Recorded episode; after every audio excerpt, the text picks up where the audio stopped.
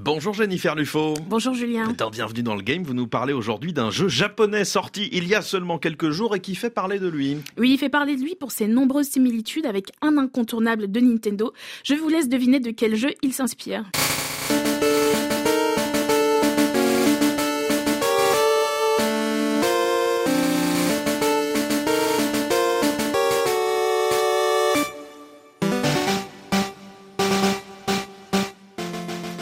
Et oui, vous venez d'entendre la musique de Pokémon, le jeu dont s'inspire probablement Palworld, qui est sorti le 19 janvier et a déjà conquis les joueurs et joueuses avec plus de 8 millions de ventes en quelques jours, ce qui est assez fou pour une toute nouvelle franchise.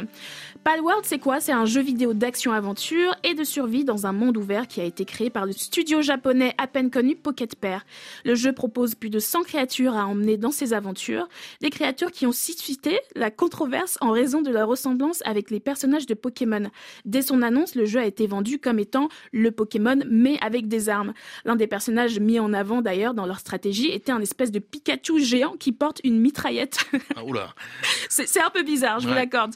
Mais à part le design des créatures, qu'est-ce qui différencie vraiment Palworld de Pokémon? Eh ben, En y jouant, on se rend compte que le gameplay n'a rien de très original. On rassemble des ressources, on fabrique des outils, on construit sa base et on tente de survivre comme dans tout plein d'autres jeux de survie plus connus. L'originalité du jeu résiderait donc principalement dans ces créatures? Oui, mais pas seulement, parce que Pocket Pair mise vraiment sur le côté sombre du jeu.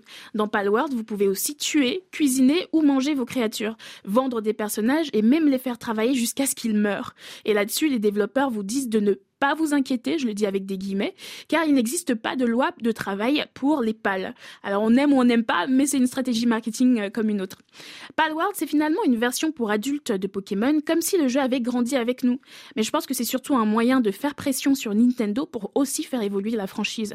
Un peu de concurrence euh, ne leur ferait pas trop de mal, je pense. D'ailleurs, Pocket Pair n'est pas le seul studio à avoir créé des mondes similaires à Pokémon. Digimon a existé, tout comme Monster Hunter et plein d'autres.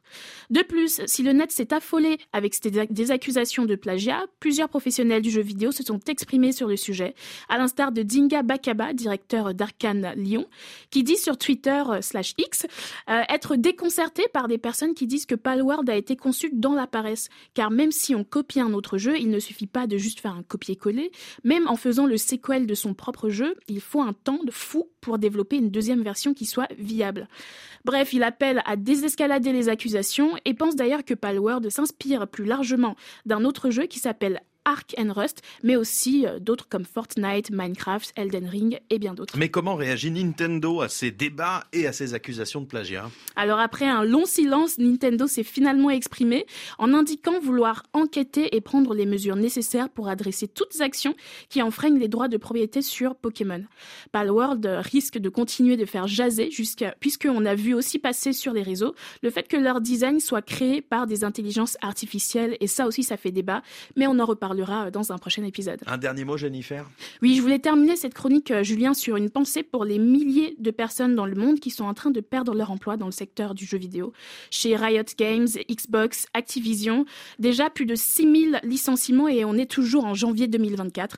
C'est un vrai coup dur euh, pour l'industrie du jeu vidéo en ce moment et au-delà des chiffres, bah, ce sont vraiment des vies qui sont impactées et on pense à elles. Jennifer Lufo, bienvenue dans le game. Merci beaucoup. Merci Julien, à bientôt.